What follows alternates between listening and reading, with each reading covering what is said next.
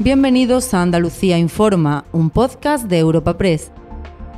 En este espacio podrás conocer en unos minutos las noticias más relevantes de nuestra comunidad. Hoy es 16 de octubre y estas son algunas de las informaciones más destacadas en nuestra agencia. La búsqueda de Álvaro Prieto concluye con el peor resultado. Cuatro días después de su desaparición, su cadáver ha sido localizado entre dos vagones de tren en la zona de talleres de la estación de Santa Justa. Este joven cordobés desapareció el pasado jueves cuando no logró coger el tren con destino a Córdoba capital tras pasar el día anterior en Sevilla con unos amigos. Todos son incógnitas en relación con un caso sobre el que el juzgado ha decretado el secreto de sumario y en el que Renfe solo aclara que el tren donde ha sido encontrado el cuerpo estaba averiado y sin prestar servicio desde agosto. El delegado del gobierno en Andalucía, Pedro Fernández, explica cómo ha sido localizado el cadáver. Esta es una zona justamente que es la de talleres, que está un poquito más alejada de la zona justo que se había perimetrado en el día de ayer con los perros eh, adiestrados en búsqueda de personas pero hoy precisamente hoy precisamente es la zona que la, Policía Nacional tenía justamente la perimetración para, acceder a la, búsqueda, justamente porque es la parte más alejada donde ya se había buscado con estos animales adiestrados. Eh, y bueno, mm, de manera bueno pues eh, sorpresiva, ¿no? Se ha encontrado el cadáver. Máxima preocupación por la sequía en Andalucía. El presidente de la Junta ha lanzado la voz de alarma por el escenario que viven ya las ocho provincias de la comunidad, con los pantanos por debajo del 20% de su capacidad y zonas donde ni siquiera llegan al 10%.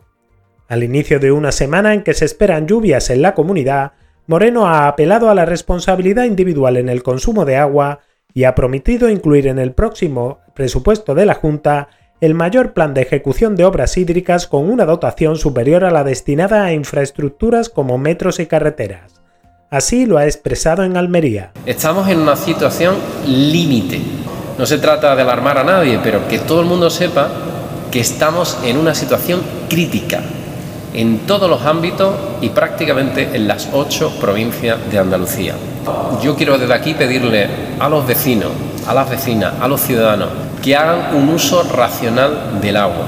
Segundo, mejorando, y hago de aquí un llamamiento a todas las administraciones para que mejoren de una manera decidida sus canalizaciones, que no hayan pérdidas. Y al cierre, el PP sigue poniendo el foco político en el caso de los ERE en plena negociación de la investidura de Pedro Sánchez.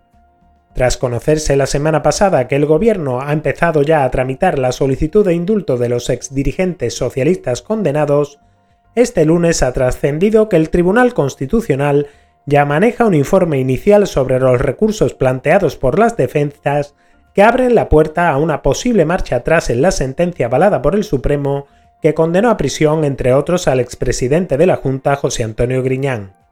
El PP asegura que dejar impune el caso de los seres sería un escándalo y promete trabajar para que los condenados cumplan sus penas.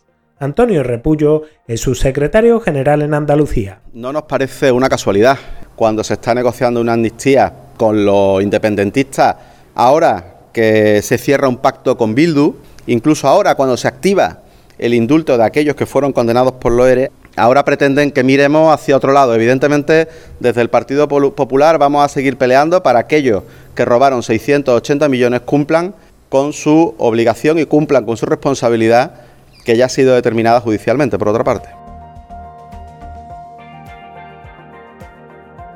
Recuerda que puedes encontrar estas y otras muchas noticias en la sección Andalucía en nuestra web europapress.es.